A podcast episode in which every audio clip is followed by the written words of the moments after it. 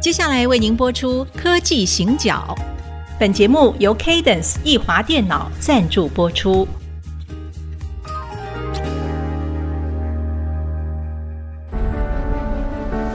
从区域情势、产业变迁到文化体验，娓娓道来全球供应链的故事。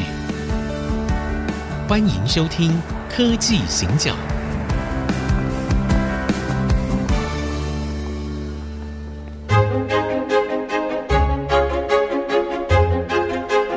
这里是 IC 之音主客广播 FM 九七点五，欢迎收听科技行脚，我是黄清勇。我是人工智慧科技基金会执行长温怡玲。我们在上一集的节目里面，社长，我我们其实从媒体啊，然后现在有很多各种的报道。好，那这个报道其实我一个我们所谓的正统的媒体人出身，其实我们在看这件事情的时候是有一些忧虑，因为其实媒体算是服务业，理论上来说，我们是一个专业的资讯的服务业。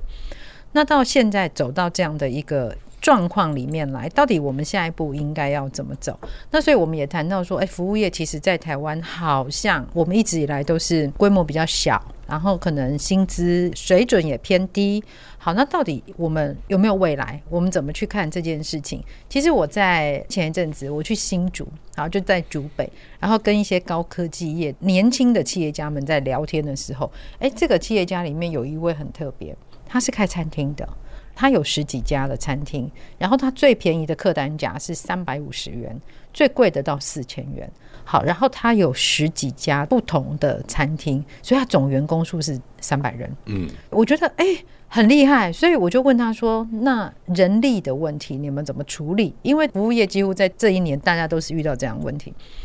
他就说他现在在帮他们想他的职涯，所以他需要呢让他们的整个服务也好、餐点啊、前后台都要数据化，而且要专业化。嗯所以他资深的员工以后都是可以当讲师的。是对可以当店长，可以是经营子公司。对，很年轻的一位老板，他就说，因为他觉得吃啊很重要，食物这件事情很重要，但是每个人的未来也很重要，要怎么样把这两件事情集合在一起？他说他其实是不停在想，不停在尝试，然后最新他告诉我，他已经要到日本去扩点了。嗯，因为是日本那边对他这样的经营模式感觉到很有兴趣，所以来找他。所以服务业就像我们在上一集节目讲到，其实我们是有很多机会，对有很多的需求，但是我们怎么找出来？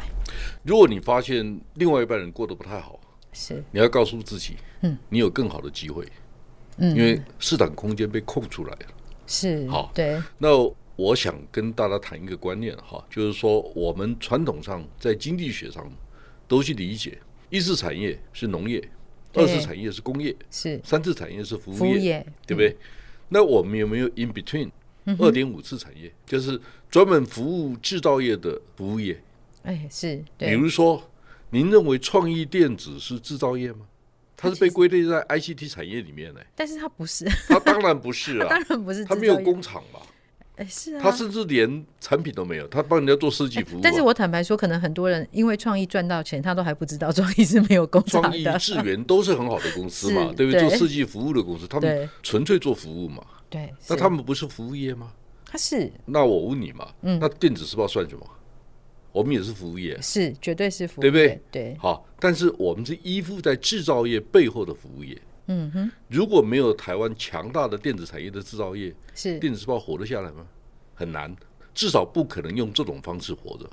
所以，我们开始去想象一下，就是嗯说因地制宜，每一个国家、每个社会，它的发展条件不同的。是首先，你要定义，嗯你对自己的经营模式有没有对独到的见解，所以定义很重要。很重要，嗯哼，我想我们也可以再赞美一下台积电的创办人张忠谋。嗯他最厉害的地方是什么？他定义的晶圆代工业到底应该长得什么样子？嗯哼。第二个，定位是他决定的。他第三个，价钱可能也是他决定的。对，就是为什么他的价钱可以比别人高？那一定得有好的定位，才有好的定价嘛。是是好，对，所以我们开始想象一下，如果我们比照电子业经营，而且是替代它的供给能量，替代它的需求，嗯哼，好，大家都明白一个道理嘛。台湾的半导体设计业一开始是进口替代嘛，是啊，比如说我们开始有主机板，主机板上面有一些电源管理的 IC，、我们就开始做进口替代嘛，是对不对？所以台湾用比较低的成本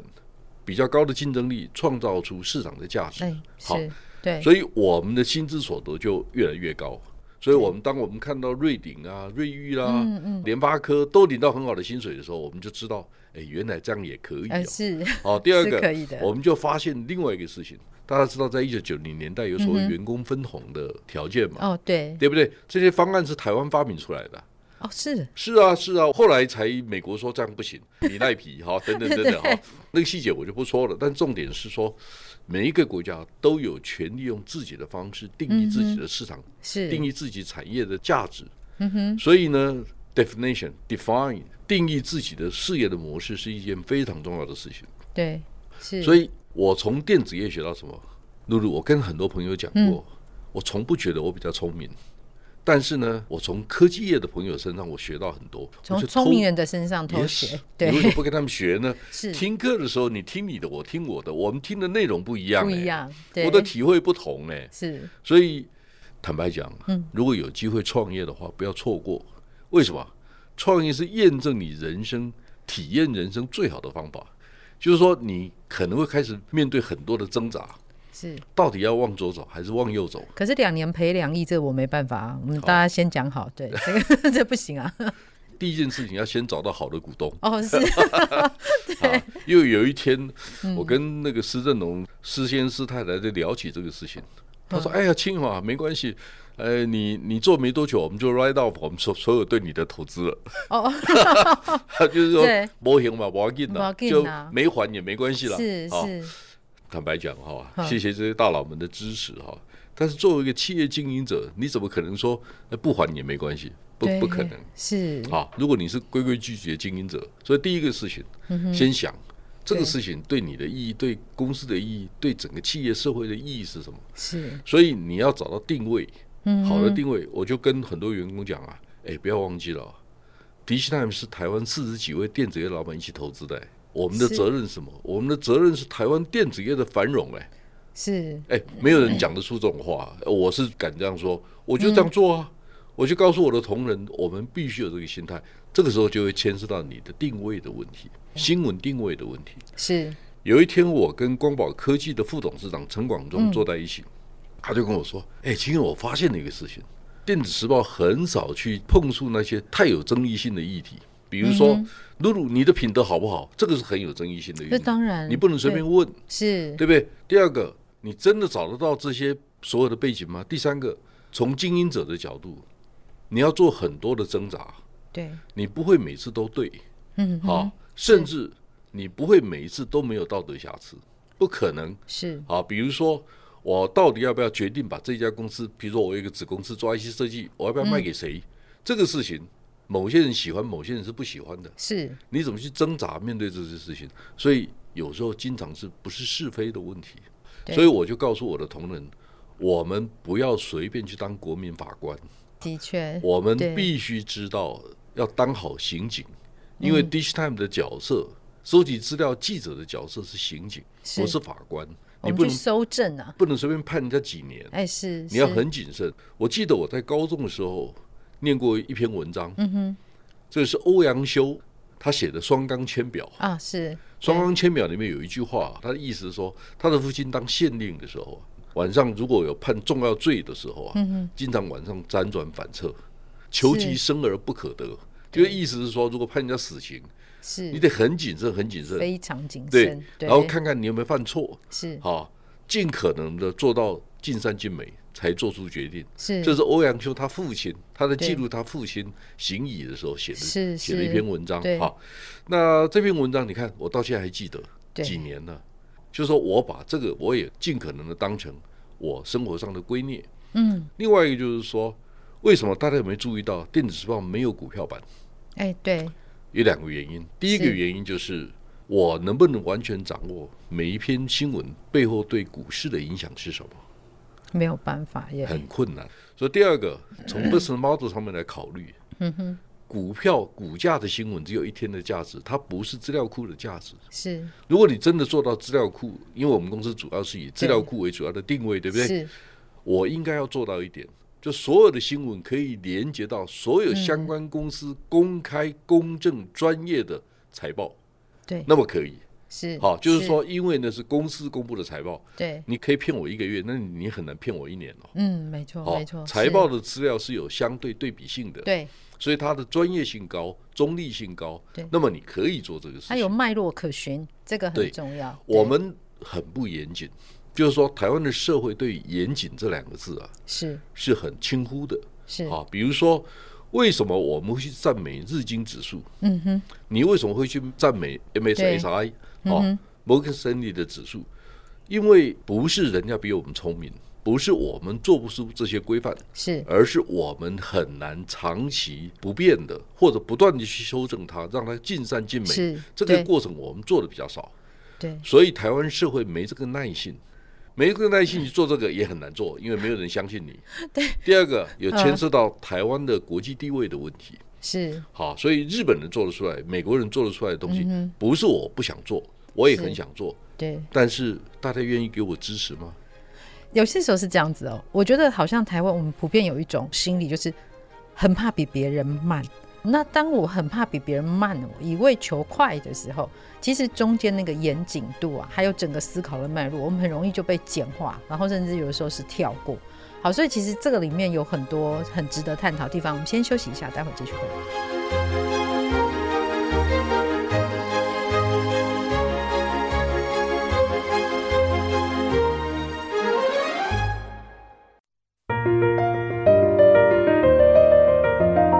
欢迎回到科技行脚，我是温依玲，我说黄清友，好，刚刚我们讲到那个，其实台湾这个社会啊，不止媒体啦，我们大部分来说，我们就是很怕输啊，很怕慢，所以我们就在起跑点就要赢啊。其实终点要赢才对吧？但是我们就是非常 害怕。好，那我觉得最近啊，其实，在看媒体的时候，当然心里有很多感慨，但是其实有一个希望。我有一次出去演讲，有一位很年轻的小朋友，他呢他是学德文的，然后他刚转到资料科学系去，然后很有趣，他一边在听我演讲的时候，他开始查资料。后来他举手发问了，他问我说：“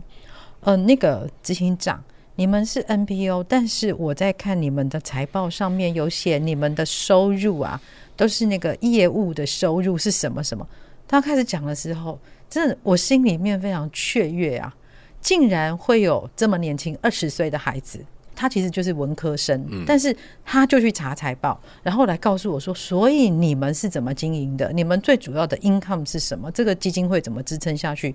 我感动的不得嗯了，因为真的连很多来 interview 来我们这边找工作的人都没有做到这样子的功嗯课，但他一下子就做了，然后立刻就问我，所以我觉得其实严谨啊这件事情它是很重要的。那但是我们再回来看定义、跟定位、跟定价，它每一个环节其实都跟这件事情是相关的，当对然，就定位对了，你可以找到适当的价钱，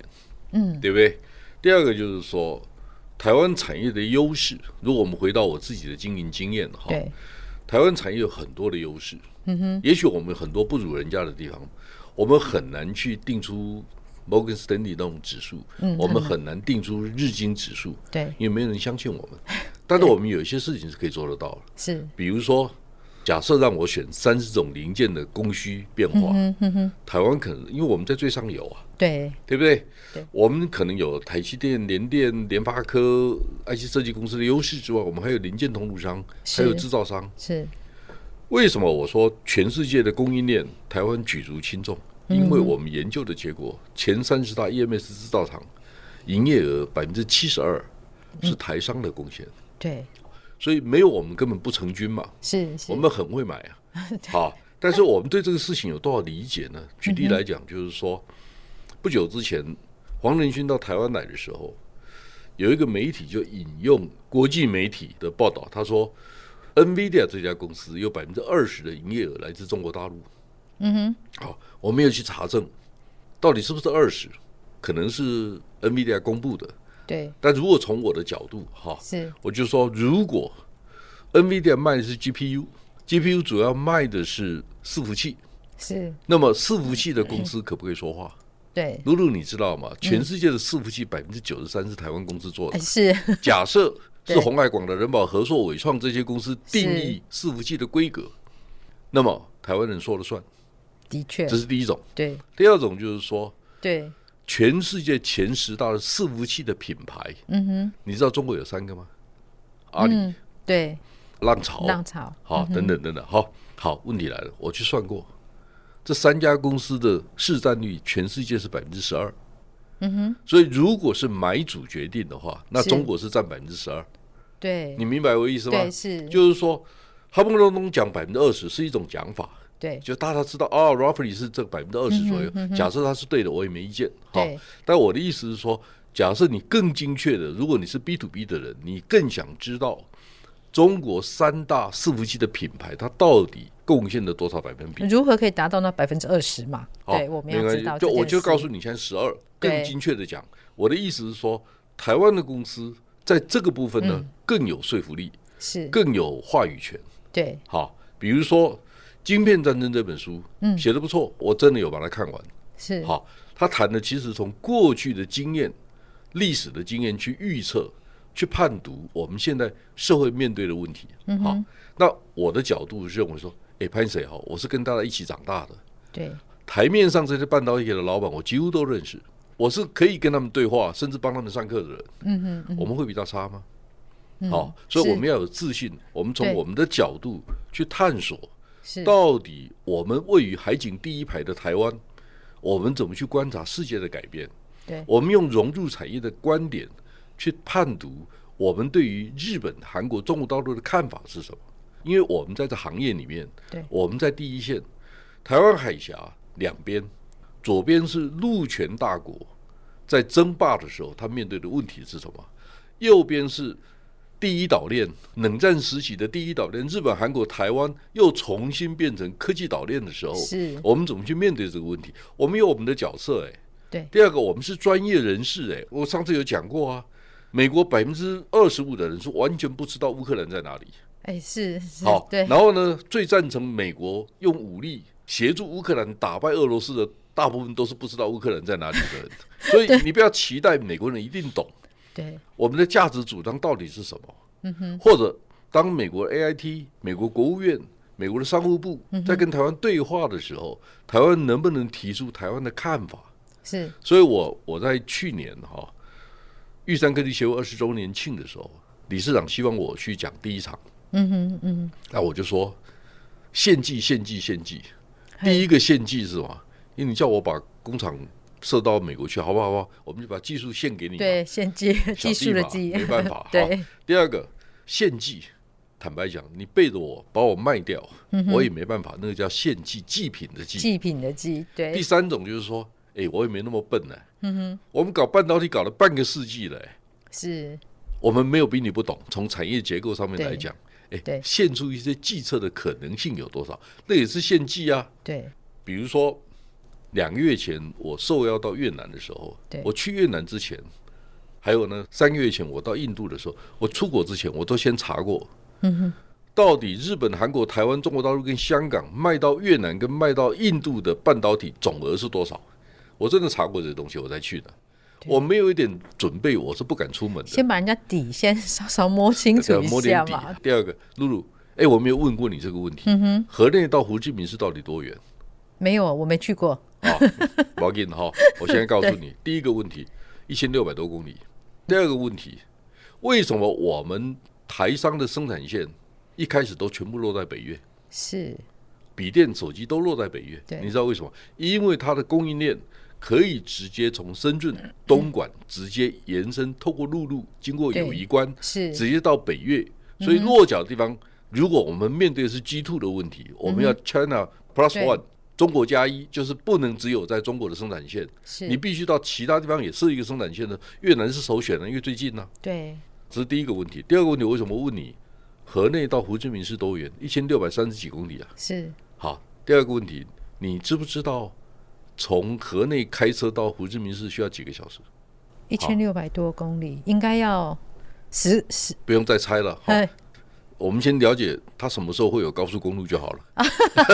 好，哎对我高速刚公刚想路落实应该二零三零年以后，对，所以现在没有高速公路。第三个，所以时速只能五十公里，对吧？对，第三个，我的同仁帮我做过研究，嗯，他们说根据越南官方公布的资料是三十二个小时。是吗？五十好公里， 那这问题来了，嗯，那是所咬以北定越、啊，南越是两个国家，你听懂了没有？对，它是两个生产体系，是是是，因为从高雄从桃园机场飞机飞过去，很快啊，对 飞到胡志明市，是跟河内飞到胡志明市差不多哎、哦，哦对，yes，很远呢是很远很好远，，所以我们对开始想象一下，嗯哼，北越跟南越对台湾的公司来讲，它是两个不同的意义。所以对我的建议，好，因为手机、笔电集中在北越那边的功是能大概被用的差不多了，所以去南越的话，如果你真的要去的话，网通的。工业电脑的也许放在南越比较好，为什么？因为南越比较富裕，哦，哎、它可以用不同两个角度去思考问对题，所以对很多事情其实只是一念之间而已。嗯，嗯嗯，露露，你有没有记得不久之前呢、印度有一个桥啊，对，塌了两次，对不对？是哎，是，考你一下，那个桥在哪一个州？不知道，没有人知道，对，但是我知道，比哈尔。我们都知道印度有一座 桥，但是印度那么为为大什，么？为什么我很快就记得？对，因为印度二十九个州，只嗯有哼两个州的人口超过一亿，其中一个是比哈尔比。哈尔哦，OK，啊，这嗯是哼第一，个。第二个对，比哈尔在恒河三角洲的出海口附近嗯，哼嗯哼，那边土地肥沃，但是是电农很多，所以它适合的是非技术密集的，嗯比如说做鞋子啦、做衣服的，OK 去那边。对那电子业可能不是首选。嗯是，好，你对知道我意思吗？对如果二十九个州，如果今天我们红海广达伟创来先来问我。